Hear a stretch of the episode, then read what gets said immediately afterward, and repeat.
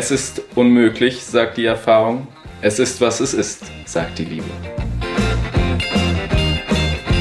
Liebe ist für mich Vertrauen. Liebe wird gerade demjenigen widerfahren, der sie auch einfach schenken kann. Liebesleben, der Podcast zur BZ-Serie. Liebe ist für mich Verantwortung.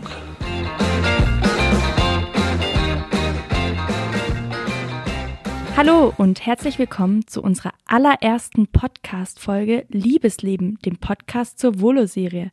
Mein Name ist Tamara Keller und ich bin derzeit Volontärin bei der Badischen Zeitung. Ich bin heute aber nicht alleine hier, denn ich habe mir ein bisschen Verstärkung für die allererste Podcast-Folge mitgebracht. Hallo Elena, stell dich doch mal kurz vor. Hallo, mein Name ist Elena Stenzel und ich bin auch Volontärin bei der BZ und im Moment in der Redaktion in La.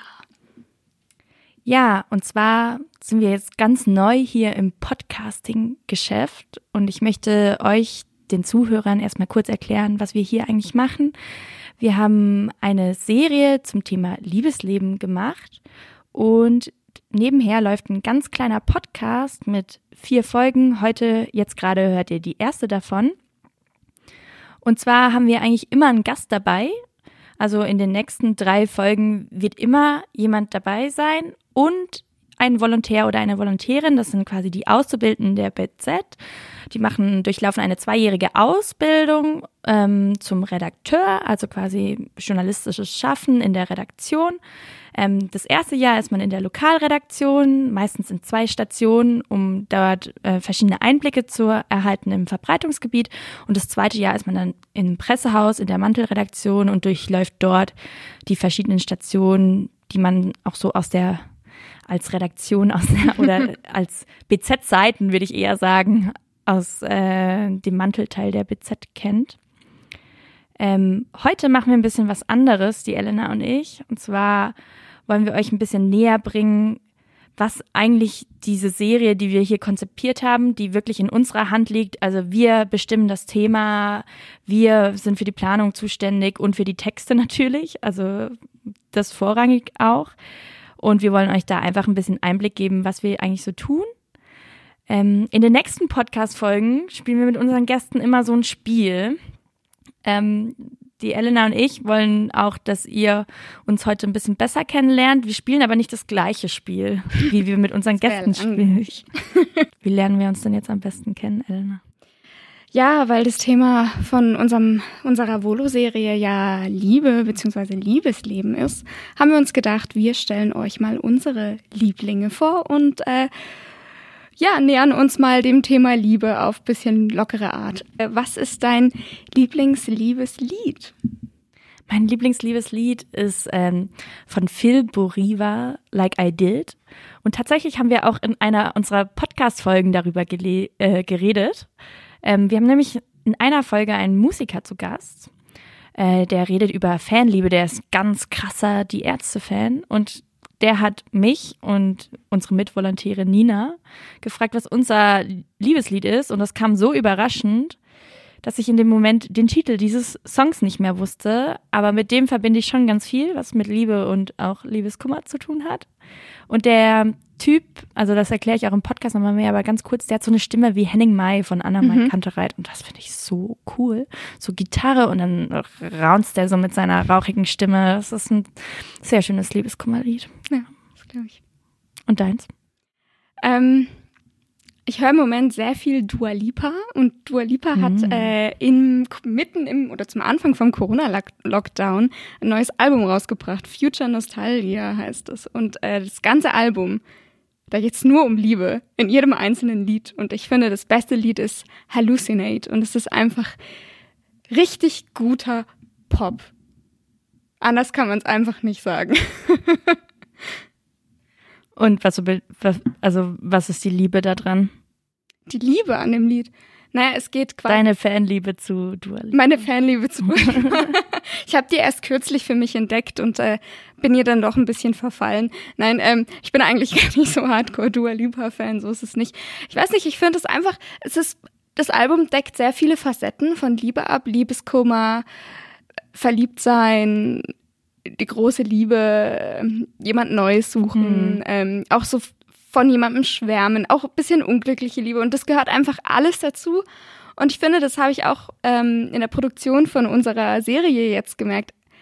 Liebe hat so viele Facetten und deckt so viele Lebensbereiche ab. Und ja, ich glaube, so ein, so ein ganzes Album kann vielleicht auch ein bisschen die Liebe abdecken. Keine Ahnung. Okay, nächstes Thema. Wir machen hier ja Podcast. Was ist dein Lieblingspodcast?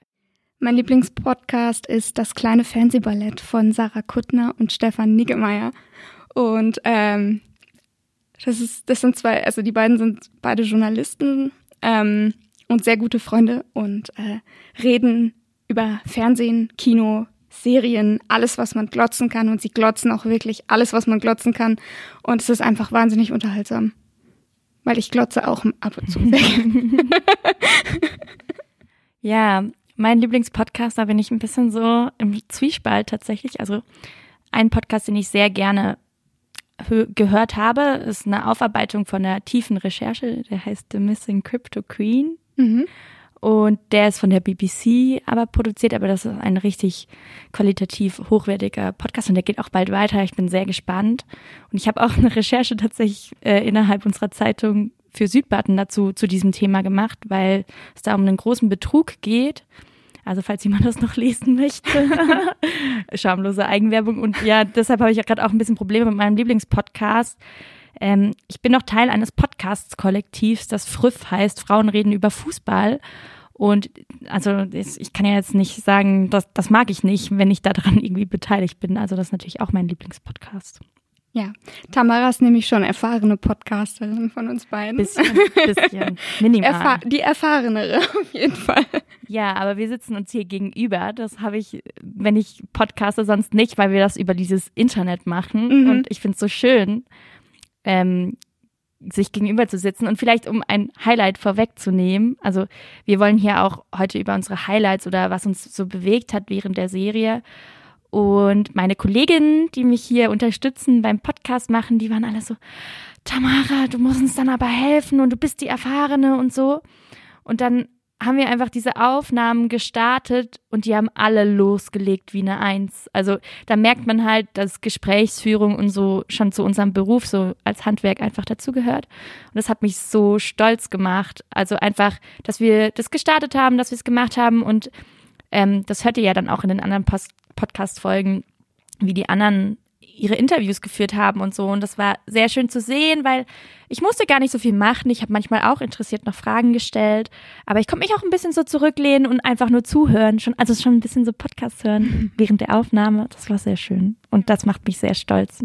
Also habt ihr alle großartig bisher gemacht Applaus. für uns selbst. Ja, wir müssen ein bisschen vorankommen. Noch eine letzte Frage, um uns kennenzulernen. Dein Lieblingsort im Verbreitungsgebiet? Vielleicht auch zum Daten oder so? Zum Date. Uh. Hm. Also ich muss, ich muss also ein bisschen kurz hier einen Werbeblock für unsere Region äh, einlegen, weil ich finde, wir leben in einer wirklich sehr, sehr schönen Region. Ja, genug geschleimt. Ich, ähm, also ähm, ich finde, die Reben im Freiburger Umland sind wirklich total schön. Also es, da gibt's so viele schöne Orte, da kann man sich gar nicht auf einen festlegen. Und wenn man auch nur mal ein paar Minuten in den Reben spazieren geht, geht's einem irgendwie schon gleich viel besser. Ich bin auch immer total gerne im Wald, im Umland. Das ist auch total schön. Ähm, ich finde, sowas kann man auch auf Dates machen. Also, ich meine, voll. Noch eine Flasche Wein oder so beim Absolut. guten Kaiserstühler Winzer mitnehmen und dann eine kleine Weinwanderung, Ja. oder? Finde ich, find auch das ein gutes, romantisch. finde ich auch ein gutes Date. und du? Ich habe erst neulich für mich jetzt entdeckt, der Niederrimsinger Baggersee, den finde ich echt mega schön und ich glaube, das ist auch der perfekte Dateort. Also ja, aber ich komme ja eher so aus Lörracher Gegend. Mhm. Ich muss sagen, das Dreiländereck hat echt auch seinen Charme. Also reinschwimmen im, in Basel im Sommer jetzt, so finde ich auch ein cooles Date eigentlich. Ja, absolut. Ja, total. Sehr was für Abenteuerlustige, aber ähm, spektakulär. Ja. Ja, jetzt wollen wir euch ein bisschen Einblick geben, was denn eigentlich so die Volo-Serie ist und was wir da so machen. Und wir sind zwar hier alleine, um zu reden, aber wir haben uns so Redebeiträge von, von unseren Mitvolontären und Volontären geben lassen. Und wir haben eine, uns einen Redebeitrag geben lassen vom quasi unserem Serienmanager, der ähm, mit uns zusammen auch die Serie äh, konzipiert hat. Das ist der Michael Neubauer. Und was er so zur Serie oder zu Serien bei der BZ zu sagen hat, das hören wir uns jetzt mal an. Ich heiße Michael Neubauer, ich bin bei der Badischen Zeitung für Serien und Projekte zuständig. Mehrmals im Jahr finden Sie in der BZ zweiwöchige ganzheitliche Serien mit Reportagen, Porträts aus Südbaden und oft auch Freizeittipps. Vielleicht erinnern Sie sich an einige Serien, zum Beispiel an die Serie über unseren großen Fluss, den Rhein, oder an unsere Serie Grüner Leben. Dafür erzählten Menschen aus unserer Region, was sie im Alltag für den Klimaschutz tun. Und im Herbst, das darf man hier schon verraten, wird es in der BZ eine Wanderserie geben. Ja, und im Sommer sind immer unsere Volontärinnen und Volontäre an der Reihe mit ihrer eigenen Serie. Letztes Jahr hieß das Thema extrem und das sah dann auch optisch ganz extrem aus in der Zeitung. Die Seiten waren schwarz, die Schrift weiß. Und jetzt haben sie sich das Thema Liebe in Südbaden gewählt, Liebesleben. Da ist natürlich viel fürs Herz dabei, aber auch zum Aufregen, zum Staunen, Seufzen und Kopfschütteln. Und ein bisschen Sex darf bei einer Liebesserie natürlich auch nicht fehlen. Jeden Tag also eine extra Dosis Liebe in der BZ. Lassen Sie sich überraschen. Ja, Elena. Vielleicht sollte man auch noch dazu sagen, ich bin im zweiten Lehrjahr bei der BZ. Ich war letztes Jahr bei Extrem schon dabei. Wie fandest du denn die Volo-Serie dieses Jahr oder wie fandest du das, was wir so machen? Ähm, ich fand es total ähm, schön und aufregend, auch mal lange an einem Thema zu arbeiten. Ähm, wir sind ja eine Tageszeitung und äh, das ist natürlich dann auch viel Tagesgeschäft. Ich bin im ersten Volo-Jahr. Ähm, das bedeutet, ich arbeite in den Lokalredaktionen äh, und ähm, da ändern sich die Themen von Tag zu Tag und auch mal im Laufe eines Tages und dann wird plötzlich das ganze Blatt über den Haufen geschmissen und ja, und das war irgendwie jetzt äh, mal ein ganz anderes Arbeiten und es war total schön. Und ähm, es war auch sehr schön, sich äh, in, im Corona-Lockdown mit sowas Schönem wie der Liebe zu beschäftigen. Ähm, wie hast du es empfunden? Ja, ich wollte noch so Einblick geben, wie das eigentlich so zustande kommt. Mhm. Und zwar ist es so, dass die Volontärinnen und Volontäre jedes Jahr im Januar zusammensitzen. Wir haben auch so Ausbildungstage einmal pro Monat in-house, so innerhalb der BZ. Mhm. Und da ist wirklich ein ganzer Tag dazu da. Und wir werden in zwei Gruppen eingeteilt, alt gegen jung, also erster Jahrgang gegen zweiten Jahrgang. Und dann sitzt man halt so zusammen und überlegt, was könnte das Serienthema sein. Und man fängt eigentlich bei Null so ein bisschen an. Ähm, letztes Jahr hatte ich eben schon mit Joshua und Dora Benedikt damals noch, der ist schon fertig mit, mit seinem Volo, hatten wir eben auch das Extremkonzept erarbeitet. Und wobei das am Anfang ganz anders hieß, aber das bleibt geheim. Und ähm, dieses Jahr saß ich wieder mit Dora und Joshua zusammen. Wir waren zu dritt, ihr wart, glaubt, zu viert. Zu viert. Ja.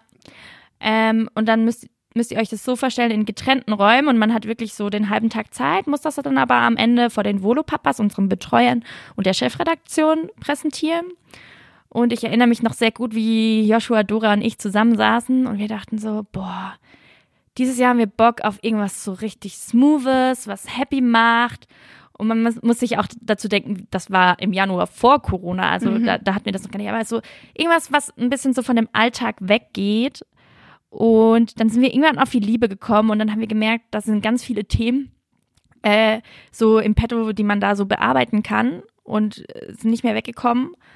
Und ich, ich habe sogar dann irgendwann das Handy rausgeholt und wir haben nur noch Liebessongs gehört, um uns in die Stimmung zu bringen. Also wir, wir hatten es echt lustig.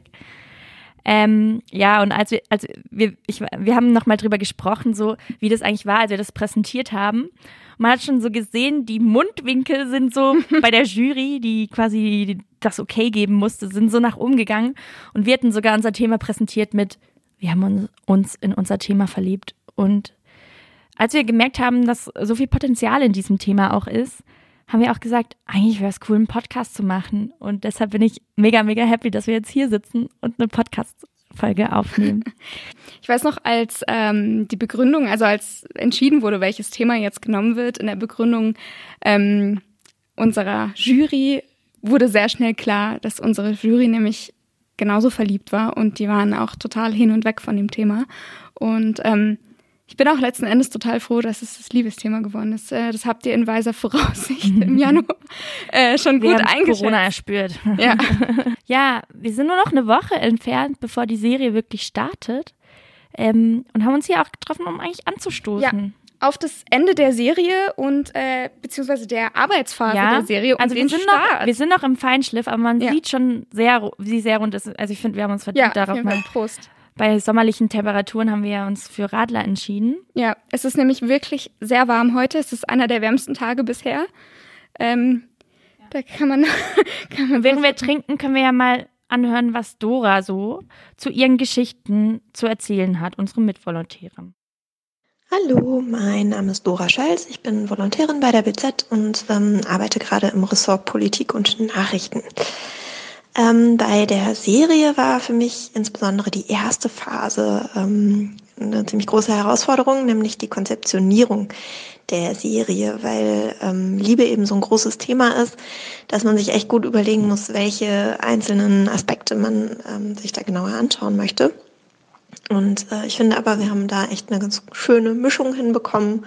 Es ist ein bisschen was fürs Herz dabei, aber ähm, eben auch nicht zu viel, nicht zu viel Kit. Ähm, das freut mich sehr.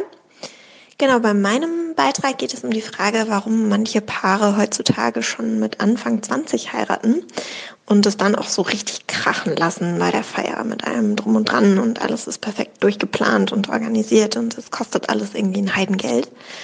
Ähm, das Thema fand ich auch schon vorher, vor der Serie, total spannend, einfach weil ich das im Freundes- und Bekanntenkreis jetzt schon ein paar Mal erlebt habe. Und auch bei meiner eigenen Hochzeit hatte ich echt das Gefühl, von außen kommt so eine Erwartungshaltung, es muss irgendwie alles perfekt sein, eine Märchenhochzeit. Ähm, als ich dann das Paar aus Bad Krotzingen gefunden habe, um das es jetzt dann auch im Text geht, ähm, war ziemlich schnell klar, ja klar, es soll schön sein, aber das Wichtigste ist eigentlich, dass die zwei sich lieben und dass sie diese Liebe eben mit all ihren Freunden und ihrer Familie bei einem großen Fest teilen wollen. Und das finde ich einfach richtig, richtig schön. Ja. Dora. Das ist auch ähm, vielleicht nochmal zum Erklären, auch so zum Organisationsablauf und so. Die Dora ist quasi auch unsere Chefin. Demokratisch, demokratisch gewählte Chefin, würde ich sagen. Ähm, es braucht ja immer jemand, der auch so die Fäden zusammenhält. Deshalb musste sie sich, sich auch nochmal besonders viele Gedanken zur Konzeptionierung und so machen, weil sie bei uns einfach den Hut auf hat und ganz viel ähm, uns aufgescheucht hat und geguckt hat, dass alles nacheinander funktioniert. Ja. Vielen Dank, Dora. Du hast immer rechtzeitig E-Mails rumgeschickt äh, mit Ermahnungen. Am Montag muss der Text fertig sein. Bitte Korrektur lesen. Jetzt Feinschliff. Bitte bis Donnerstag Überschriften festlegen. Ähm, es war sehr hilfreich. Vielen Dank für deine Mühe. Ja. Muss ich das auch so vorstellen? Also ähm, nach diesem Tag im Januar, dann wird erstmal konzeptioniert, eben welche zwölf Themen 13. 13, 13, 13 ja. Themen äh, machen wir, vergeben wir wie und so. Und das steht alles relativ schnell und dann beginnt eigentlich auch schon die Recherche. So. Genau, dann geht's los. Und dann suchen wir uns Protagonisten, wenn welche in Frage kommen, aber meistens haben die Geschichten Protagonisten. Und ähm, ja, das ist eigentlich, wie ging's dir denn mit der Protagonistensuche? Relativ einfach bei mir dieses Mal auch wieder, obwohl ich gar nicht so einfache Themen hatte. Ja, also ich Mhm. habe was zu Asexualität gemacht. Ähm, das sind Menschen, die einfach keine Lust auf Sex haben. Und da gibt es so mehrere Netzwerke in Freiburg, die habe ich angeschrieben und die haben dann quasi also schon größer angeschrieben. Also ich habe extra was vorbereitet, so ich bin so und so und ich suche für eine Geschichte darüber die und die Person und habe mich auch noch mal länger so erklärt, warum und wieso und weshalb und was ich eigentlich suche oder jemand, der mir Einblick ebenso gewährt in sein Leben. Und die haben dann quasi an einen größeren Verteiler quasi meine Mail mit meinem Aufruf. Das ist eigentlich wie so ein Suchaushang, nur so per Mail. Und da kam relativ schnell sehr viel zurück, wo ich dann auch wusste, okay, mit der Person treffe ich mich und habe mich auch relativ schnell getroffen. Ähm, ja, und dann muss man sich treffen, recherchieren, nochmal nachfragen, vielleicht nochmal treffen in einem anderen Kontext. Und ähm, dann mussten wir, glaube bis April oder so mussten wir, bis Ende März mussten wir es fertig schreiben. Ja, ich glaube. Und dann beginnt für uns eigentlich schon so die erste Redigaturphase, wo wir dann also uns nochmal zusammen treffen. Ähm, jeder liest alle Texte und dann gibt's, wobei, nee, zuerst, äh, stimmt, so viel zum Thema. Äh, Dora hat dann organisiert, dass ähm, zuerst werden alle Texte an einen Gegenleser geschickt. Der schickt einem dann das wieder zurück mit einem Feedback und danach ähm, überarbeitet man den Text nochmal und dann lesen alle alle Texte und wir treffen uns zwei Tage lang, reden nur über Texte, auch mit Michael, was übrigens auch ein super krasses Privileg ist. So, also zwei Tage wirklich nur über Texte reden. Die Zeit hat man im Alltag als Journalist oder als Journalistin nicht so häufig. Das ist super cool und das ist super hilfreich und das merkt man den Texten auch an, dass so viel Arbeit drin steckt, auch in Doras Text. Dora hat sich mit dem Thema Hochzeit beschäftigt und auch mit dem Phänomen so von dieser perfekten Instagram-Hochzeit und so, dass immer eben, alles muss immer perfekter werden. Das ist eigentlich schon krass, oder? Ja, also das ist auch so ein Thema, das ist uns ähm, allen sehr aufgefallen, dass selbst das Thema Liebe heutzutage total digitalisiert ist. Ähm, sei es bei der Hochzeit, sei es beim Dating, ähm, sei es bei, wie stelle ich meine Beziehung dar. Ähm, ja, das ist so ein Thema. Also wir sind alle ungefähr gleich alt, sind alle Millennials. Ähm, beziehungsweise wir sind alle Millennials, das ist eigentlich so der Punkt, äh, der uns verbindet. Und ähm, das ist auch so was, was mir zum Beispiel total bewusst geworden ist, wie präsent die sozialen Netzwerke selbst bei sowas Intimen wie Liebe, Liebesbeziehungen, Liebesgefühlen ähm, ist, zum Beispiel beim Thema Hochzeit. Ja. Darüber sprechen wir auch in einer unserer Podcast-Folgen tatsächlich ein bisschen. Ähm, mhm. Ähm, und zwar haben wir da Anna-Maria Rock zu Gast, eben mit Dora zusammen. Und die hat uns auch Einblicke gewährt, dass manche Hochzeitspaare ihre Location vorher auf Instagram suchen und dann sagen, da will ich heiraten. Das finde ich echt auch krass. Verrückt, ja. Ja, machen wir doch mal weiter. Wir haben auch schon über Nina gesprochen und dass sie auch in einem Podcast zu Gast ist mit ihrem Gast. Hören wir uns doch mal an, was sie so zu ihrer, ihr Highlight zu der Volo-Serie zu sagen hat. Hallo, ich bin Nina Witwitzki und ich bin Volontärin bei der Badischen Zeitung.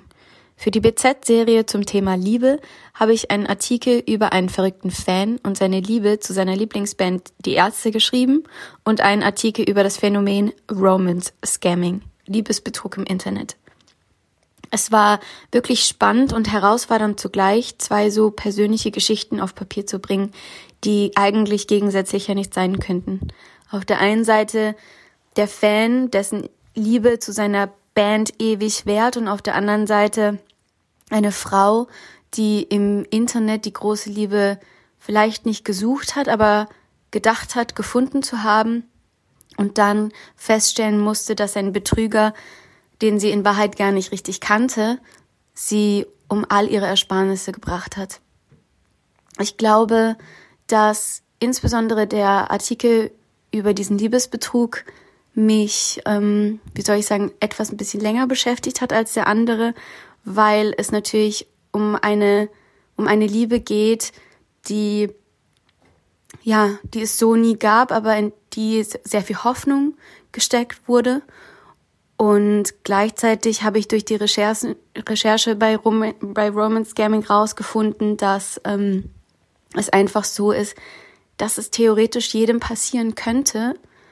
Aber die erste Reaktion, wenn man so eine Geschichte hört, ist, mir würde ja sowas nie passieren.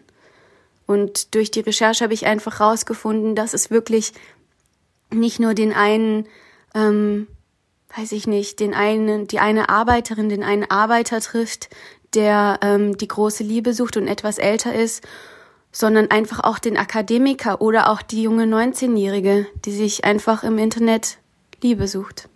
Ja, ich finde, damit spricht Nina was an, ich glaube, das ist ein Phänomen, das häufig mit Betrug einhergeht. Also, dass man immer sagt, das könnte mir nicht passieren. Jetzt vom Thema Liebe aus auch noch gedacht. Mhm. Vielleicht selbst wenn der Partner dich oder die Partnerin dich betrügt. Ich glaube, selbst da würde jeder sagen, das würde mir nie passieren. So, mhm. ich bin ja in einer guten Beziehung und so. Und ähm, der Roman Scamming Text ist auch echt, ich glaube, echt lesenswert, würde ich sagen. Also ein, ein, einer unserer Kirschen auf der Sahnehaube. ja, und ähm, noch zu dem Punkt, was du gerade gesagt hast. das, es geht ja darum, dass man auch sagt, ähm, ich würde das ja merken, ich würde das ja merken, aber das ähm, kommt in dem Text, um so ein bisschen ihn anzuteasern, äh, kommt es sehr gut rüber, dass es eben halt doch, vielleicht merkt man es halt nicht sofort. Und äh, die Betrügermaschen sind doch sehr perfide und auch sehr ausgearbeitet. Und ähm, wie Nina auch gerade gesagt hat, das ist auch was, was ich aus ihrem Text auf jeden Fall mitgenommen habe, dass es halt wirklich einfach jeden treffen kann, aber dass es eben auch Hilfe gibt. Ja, voll. Lass uns doch mal reinhören, was Stefan zu sagen hat. Mein Name ist Stefan Ammann. Ich bin Volontär bei der Badischen Zeitung und arbeite für die BZ-Lokalredaktion Bad Säckingen.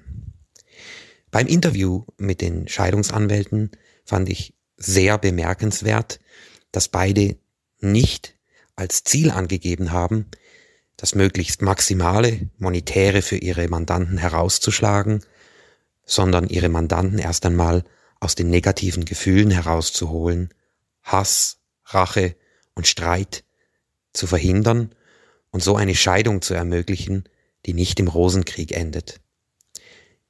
Bemerkenswert fand ich ebenfalls, dass neuerdings auch Kinder einen eigenen Beistand im Scheidungsverfahren haben können. Denn das ist eine Partei, die in einem Scheidungsverfahren oft in der Vergangenheit stumm geblieben ist. Ich habe ein Ehepaar besucht. Die Frau hatte einen Unfall und in der Folge dieses Unfalls musste ihr Bein amputiert werden. Mich hat tief beeindruckt und es hat mir tiefen Respekt abgenötigt, was sie geantwortet haben auf die Frage, was ist Liebe für sie? Gegenseitiges Vertrauen, Verlässlichkeit, Treue, Familie. Das sind sehr traditionelle Werte, die eine Zeit lang in der Gesellschaft auch kritisch beäugt wurden. Aber ich glaube, es sind auch wieder sehr moderne Werte. Es sind Werte, es sind Beziehungsgrundlagen, die auch in unserer Generation, den Millennials, wieder hochgehalten werden und die für mich zeitlos sind. Ja, Elena, was meinst du denn dazu? Also äh, Stefans Interview mit den Scheidungsanwälten fand ich auch, habe ich äh, mit großer Spannung gelesen, denn man bekommt so einen richtigen Einblick, wie sowas abläuft und ähm, aus Sicht der Anwälte eben. Und ähm, ich fand es auch wahnsinnig interessant, ähm, ja, wie, wie Stefan auch gerade so ein bisschen gesagt hat, dass man die Leute oder dass diese beiden Anwälte immer erst versuchen, die Emotionsebene zu überwinden und dann die beiden Parteien in der Scheidung auf den, sag ich mal, Boden der Tatsachen zu holen, damit das nicht ein emotionaler Rosenkrieg wird. Und ähm, das fand ich sehr spannend. Ähm, und ich fand auch sehr, sehr gut, dass wir das Thema äh, behandelt haben, weil zu Liebe gehört halt leider manchmal auch Trennung.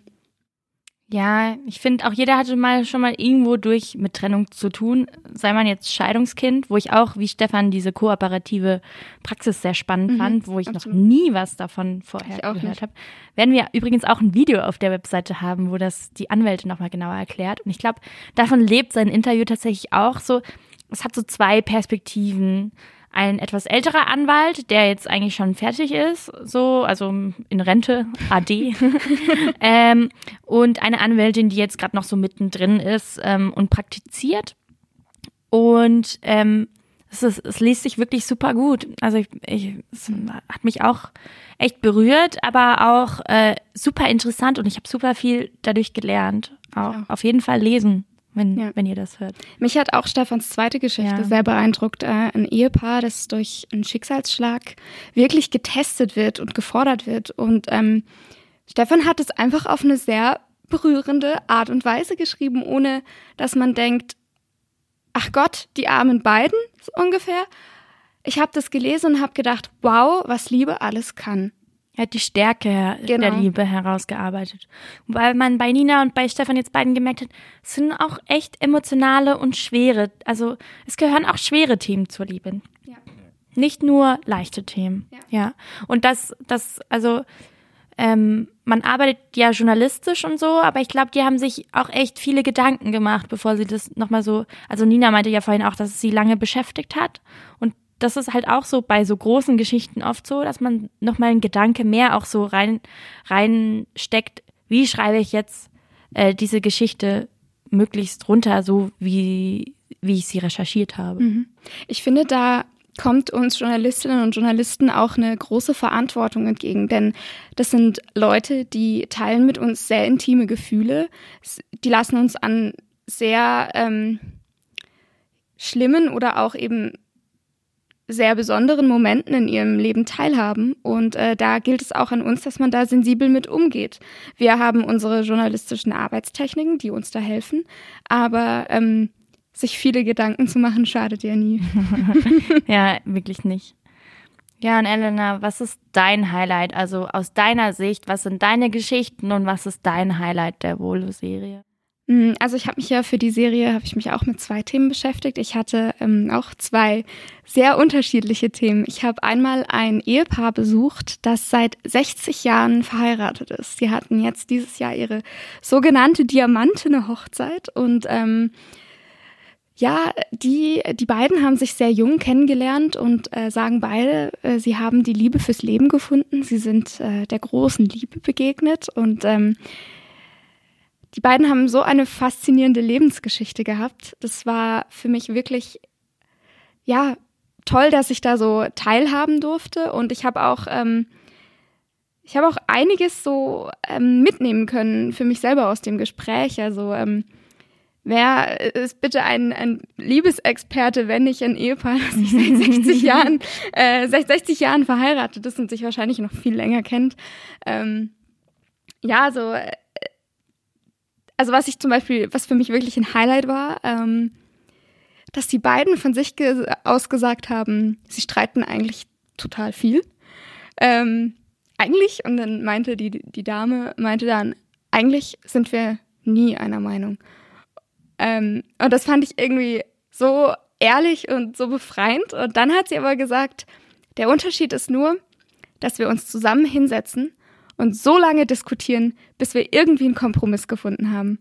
Und ähm, das ist auch so für mich, was ich mitgenommen habe. Man findet immer eine Lösung. Das ist auch, also das steht ja auch eins zu eins so in deinem Text ja. als Zitat. Und das hat mich mega berührt, auch als ich das das erste Mal gelesen habe, also allgemein hat mich diese Geschichte sehr berührt, weil die beiden sehr viel zu erzählen haben, sehr viel erlebt haben, aber das war auch, das war für mich auch tatsächlich der springende Punkt, der mich extrem krass berührt hat, so diese Kompromissfindung. Mhm. Und dieses Wollen des ja. Kompromisses. Also man liebt sich so sehr und äh, macht einem ja auch Hoffnung, dass man nicht immer einer Meinung sein muss, aber halt eben die Kompromissfindung im Weg stehen kann. Und ich finde, dieses Interview ist echt auch, also das ist wirklich so die Liebe. ja, also ich meine.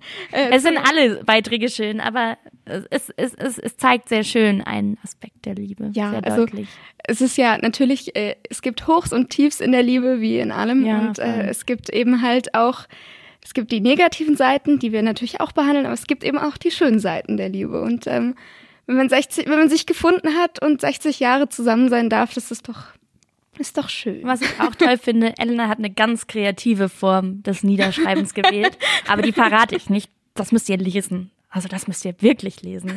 Dankeschön. Ja, genau. Und mein zweites Thema, äh, das ist, habe ich ja auch noch gesagt, ich habe ja auch noch ein anderes Thema. Ähm, das war was ganz was anderes. Das war ähm, ich habe mich damit beschäftigt, was eigentlich so im Körper passiert, wenn wir verliebt sind. Ähm, man sagt ja, es gibt so viele Sprüche über die Liebe. Ähm, die Hormone spielen verrückt, äh, das Herz schlägt einem bis zum Hals, ähm, man hat die rosarote Brille auf, ähm, im Magen flattern Schmetterlinge. Und ähm, ich habe mir diese ganzen Sprichworte angeguckt und äh, mit Experten darüber gesprochen, was da jetzt eigentlich genau passiert. Weil wir haben ja offensichtlich nicht Schmetterlinge im Bauch, aber was, was erzeugt dieses Gefühl was dann? Was haben wir dann? Hm, muss ja meinen Text lesen. Ja. ja, und das hat einfach auch sehr Spaß gemacht, dieses Thema, weil ich so eine innere Neugier auch befriedigen durfte ähm, mit dem Thema, weil also ich finde das schon interessant. Kann, warum spricht man von Herzschmerz? Warum tut einem das Herz hm. weh, wenn man verliebt ist? Ich weiß nicht, also also ich, ich habe das schon jetzt immer so. Jetzt weiß ich ja. Ich habe das schon immer so empfunden. Herzschmerz, wenn man Liebeskummer hat, ja, ist das Herzschmerz. Ja. Das wird auch in meinem Text geklärt. Und gibt es noch so ein besonderes Highlight, das du irgendwie hast? Mm. Es gibt äh, zu dem Text mit dem Ehepaar gibt es auch ein Video. Ähm, findet ihr auch im Artikel. Und äh, das war ein wunderschöner, sehr heißer Sommertag äh, vor gar nicht allzu langer Zeit und das Ehepaar hat einen wunderschönen Garten mit Himbeersträuchern und Rosensträuchern und einer Pergola und wir haben in diesem Garten gedreht und das war einfach ein richtig schöner Nachmittag. Ich habe ja heute schon einen Ausschnitt aus diesem Video mhm. gesehen und ich habe eine brennende Frage dazu. Okay. Ist diese Szene, wo sie ihn füttert, mit Himbeeren oder so auch oder mit irgendwelchen Strauchbeeren gestellt oder echt? Also haben Sie das so vor der, oder darf man das aus künstlerischen Zwecken nicht? Aber das, das jetzt hier im Podcast kann man das doch schon mal verraten. Ähm, ich glaube, ich enthalte mich da. Okay. okay. Ich möchte die Gefühle unseres Videoproduzenten nicht verletzen. Wobei der sehr cool ist. Ja, der ist Ganz liebe Grüße an Falco an dieser Hallo, Stelle. Falco. Ohne dich hätten wir nicht so viele Videos und wir finden es mega cool. Ja, es hat auch sehr Spaß gemacht mit dir, Falco. Ich glaube, ihm hat es auch sehr Spaß gemacht, so was er mir so zurückgemeldet hat. Ja, äh, Tamara, was war denn bei dir? Was war denn dein Highlight? Mein Highlight ja, ich fand, fand's, also ich, das ist ja jetzt schon die zweite Serie, an deren Produktion ich beteiligt war.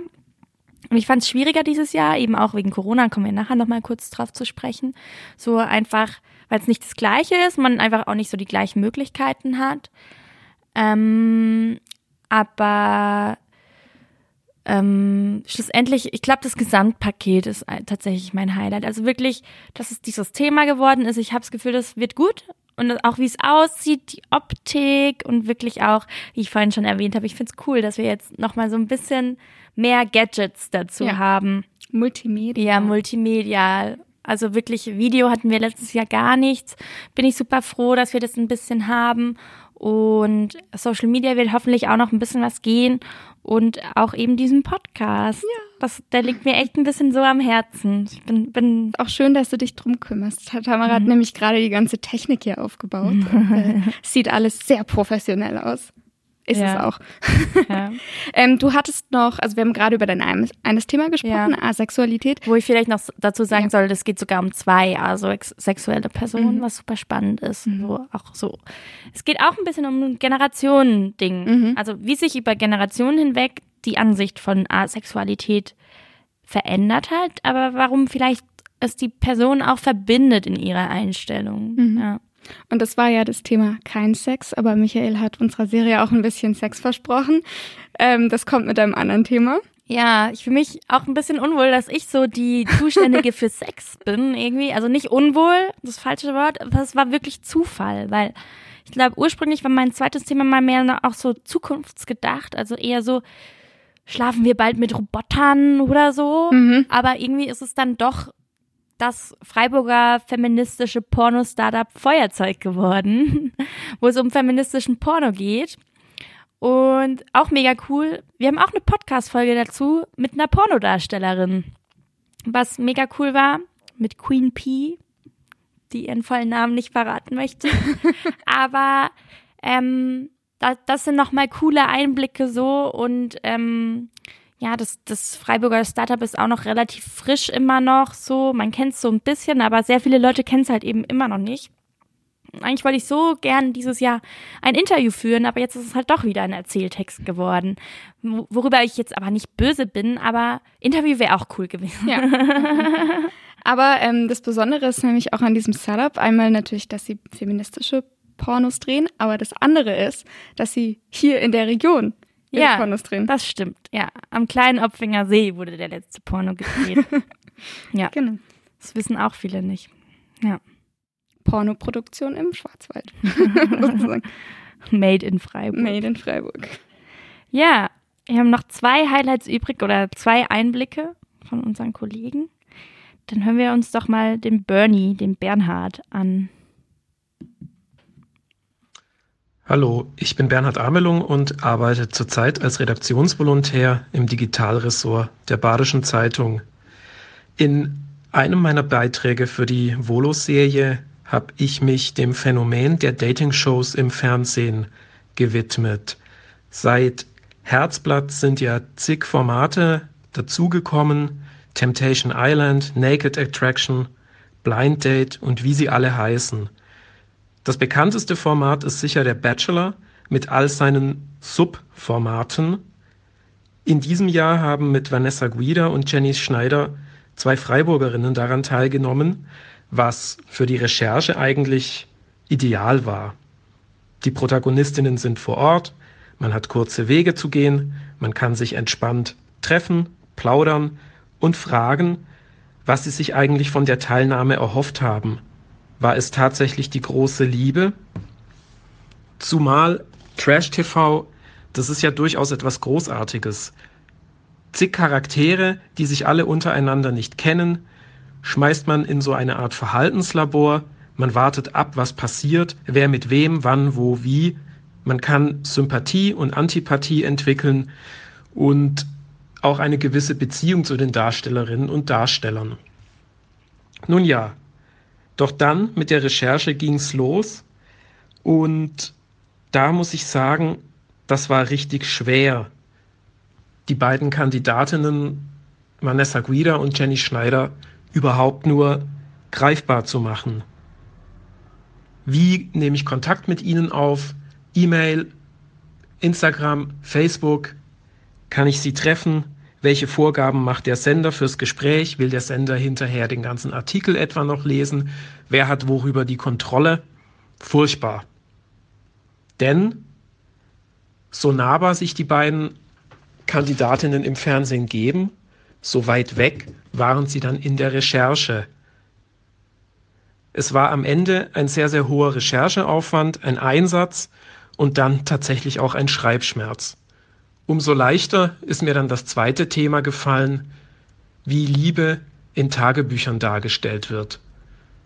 Da habe ich selber sehr gerne Tagebuchauszüge des Deutschen Tagebucharchivs in Emmendingen gewälzt, wie junge Männer und Frauen, Seniorinnen, Senioren sich mit diesem Gefühl auseinandersetzen und ich habe festgestellt, das Tagebuch ist doch eigentlich der allerbeste Gefährte.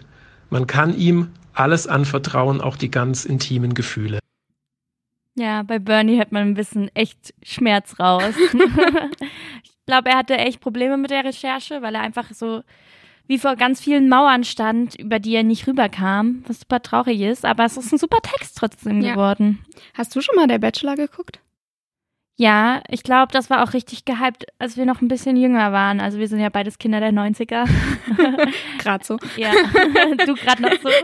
Elena und ich zählen eher zu den Jungspunden im Volo-Team. Ja. Jungspundinnen. ähm, ja, da, da war, wurde das gehypt, gemeinsam mit Germany's Next Topmodel, was ja nicht so viel mit Liebe zu tun hat. Aber das haben wir beide schon und dann gab es ja irgendwann auch die Bachelorette, also so die weibliche Version davon. Aber äh, mittlerweile empfinde ich daran nicht mehr so Spaß. Aber mhm. wenn du gerne Fernsehballett hörst, da reden die doch auch manchmal darüber, oder? Sehr viel, ja. ähm, ich habe tatsächlich noch nie der Bachelor geguckt, muss ich jetzt mal an dieser Stelle sagen. Ähm, Hut ab. Ja, ja ich glaube, ich war ein bisschen zu jung immer und mhm. ähm, es hat mich auch nie interessiert, ehrlich gesagt. Aber ähm, ich habe dann Bernies Text gelesen und wie, wie er auch gerade so schön sagt, Trash-TV ist leider auch halt was Schönes. Ähm, es macht einfach Spaß manchmal. Und ähm, ja, also ich kann an dieser Stelle nicht sagen, dass ich es, dass ich niemals in meiner Zukunft reinschalten werde. Aber ja. Und hast du schon mal Tagebuch geschrieben? Ja, tatsächlich. Ja, ja ich glaube, das liegt, ist sehr nah, wenn man was schreibt, auch als Beruf ja. tut oder was mit Schreiben. Also ich habe das auch gemacht. Aber ich habe tatsächlich auch Tagebücher von mir weggeschmissen. Jetzt bereue ich es. Also da war ich irgendwie jünger. Mhm. Das waren, wahrscheinlich stand da auch jetzt nicht so viel Interessantes drin, weil ich es irgendwie mit zehn oder so geschrieben mhm. habe. Aber ich habe ein Tagebuch, glaube ich, weggeschmissen oder ich finde es nicht mehr. Das ist ein bisschen traurig, aber ich habe ein komplett volles auch, ja. so aus ganz jungen Tagen. ich habe auch ein paar und ähm, ich habe dann mal nach einer Weile wieder reingeschaut und habe dann gemerkt, mh, hm, das ist irgendwie ein Zeitdokument von der Zeit. Ja, voll. Also von diesem genauen Zeitausschnitt, in dem das geschrieben wurde. Und ich habe es dann auch schnell wieder weggelegt, weil das mich doch irgendwie dann befremdet hat, weil es doch einfach sehr intim ist. Und vielleicht werde ich in 50 Jahren mal in meine Tagebücher schauen. Ja. für den Moment ist es gut, dass sie bei mir im Regal stehen. ja, jetzt haben wir schon fast geschafft, einen ganzen Überblick über die Serie zu sehen äh, oder zu hören, zu hören. Ähm, wir sind jetzt eigentlich wieder am Anfang angekommen, weil wenn ihr diesen Podcast hört, ist das eigentlich, ist gerade erstmal der allererste Text erschienen.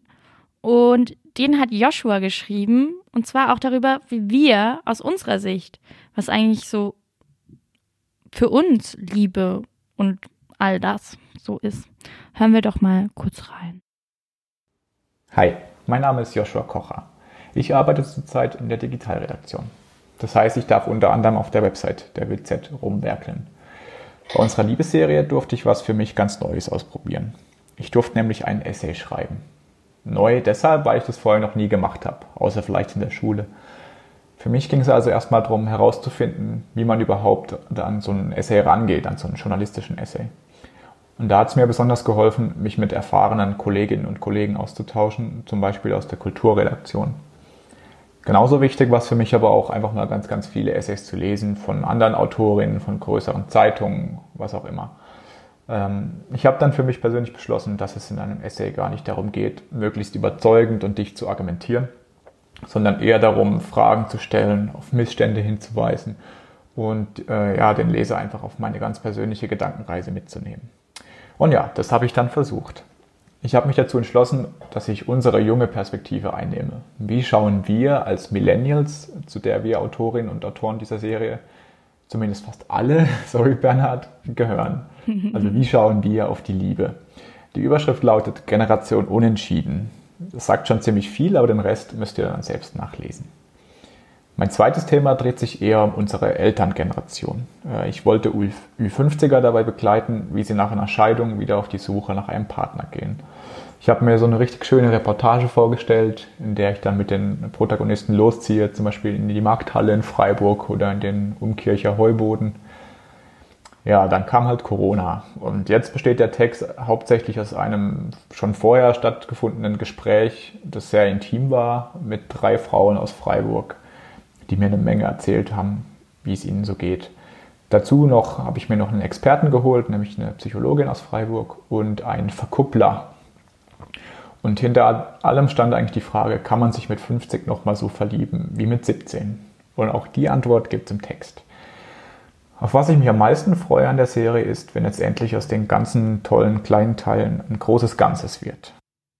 Ja, das große Ganze ist jetzt schon da.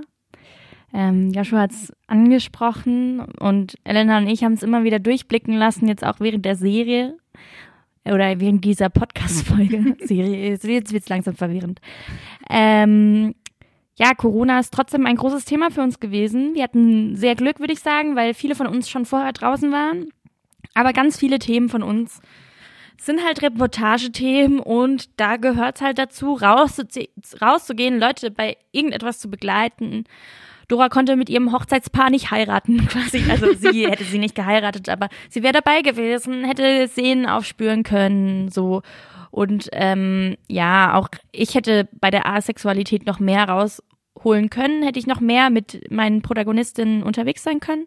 Ich hätte beide vorher zum Gespräch getroffen, aber da gibt's immer noch mehr Optionen. Ähm, ja, und so ging es uns häufiger, aber wir hatten echt Glück. Also muss, muss mhm. man echt sagen. Also viele von uns hatten äh, schon das meiste Material, aus dem man was machen konnte und das ist echt eine stolze Serie. Also Worst Case wäre ja gewesen, wir hätten alle noch gar nichts gehabt. Und hätte gut sein Ja, können. und dann hätte, wäre das enorm unter Zeitdruck gewesen. So war es mehr so, aus meiner Sicht war es ein bisschen so, man war dann doch arg busy mit dem Alltag. Also auch mhm. so wie funktioniert das Homeoffice zu Hause und wie kommuniziert man mit Kollegen und Kolleginnen und so. Und das hat plötzlich dominiert und man musste ja auch über Corona berichten und so. Und es ist so schon manchmal schwer, sich Zeit, Zeitraum für die Serie zu schaffen. Und mir persönlich ist es dann noch schwieriger gefallen. Also so mich wirklich hinzusetzen, das runterzuschreiben und auch, also ich hatte irgendwann wieder Bock, aber Corona, ich hatte so ein Corona-Blues dazwischen oder äh, ich wollte dein Lieblingswort noch einbauen, das auch ein bisschen in Joshuas Essay. Ich hatte so ein bisschen Decision Fatigue. Na, es passt nicht so ganz, ja, aber das, das Wort mag Elena ganz gerne ja. und das taucht auch in Joshuas Essay auf. Ja.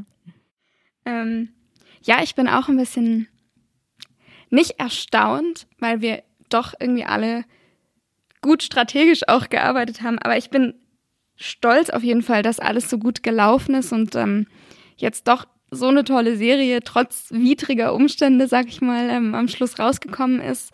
Ähm, es hatte halt einfach über eine lange Zeit ein anderes Thema, die Pandemie, Priorität in unserem Alltag. Das bringt halt einfach auch unser Beruf mit, dass manche Themen Priorität haben. Und ähm, wir haben es aber trotzdem alle geschafft, unserer Serie genug Freiraum freizuschaufeln, dass wir trotzdem weiterarbeiten konnten. Und ich hatte tatsächlich ähm, eine kurze Corona- Angst, muss man fast sagen. Ich ähm, habe im März äh, das Ehepaar besucht zu Hause und ich war am Tag davor an einer Schule in La mhm. und ähm, habe dort eine Klasse besucht im Rahmen von unserem Zisch-Ab-Projekt. Ähm, das ist ein Schulprojekt, in dem ähm, Klassen jeden Tag die Zeitung bekommen, Zeitungsproduktion begleiten und eben auch von Redakteuren und Redakteurinnen besucht werden. Habe ich früher als Kind auch, also als ich in der Grundschule war, hatte ich das Projekt. Du auch? Ja, ich auch. Ja, siehst du? Ja. Ich hatte sogar in der Grundschule damals das Projekt. Also, ja, ja, ja, ich auch. auch. Ja. Ich weiß noch, wir sind in die, in die Breisgau-Milch damals gegangen. Damals hieß es noch Breisgau-Milch. Ja, ah, cool. Und dann durfte ich drüber schreiben. Ja. mein erster WZ-Artikel gewesen. also für mich war es ein Grund, Journalistin zu werden. Ja. Schon. Nein, ich fand das schon toll damals. Also Gut. Ich habe dich unterbrochen. Werbeblock ja. zu Ende. genau, und ich war eben in einem Rahmen von diesem äh, Zisch-Ab-Projekt in einer Klasse. Und ähm, ich habe mir nichts gedacht und es war ganz toll mit der Klasse. Und ähm, am nächsten Tag habe ich das Ehepaar besucht, komme zurück von meinem Termin und erfahre, dass genau an dieser Schule ein Corona-Fall gemeldet wurde mm. und die Schule komplett geschlossen werden musste. Und es war noch ich glaube, zwei Wochen bevor wir alle in Lockdown übergegangen sind. Und wir alle noch nicht so genau wussten, was dieses Corona eigentlich ist, aber dass es irgendwie kommt und nur eine Frage der Zeit ist. Und ähm, ich war eben bei diesem Ehepaar, die auch beide mittlerweile, also die gehören einfach zur Risikogruppe mittlerweile. Und ich war an einem Freitag bei dem Ehepaar und am Samstag hätte oder war, waren die Feierlichkeiten zu ihrer Diamanthochzeit.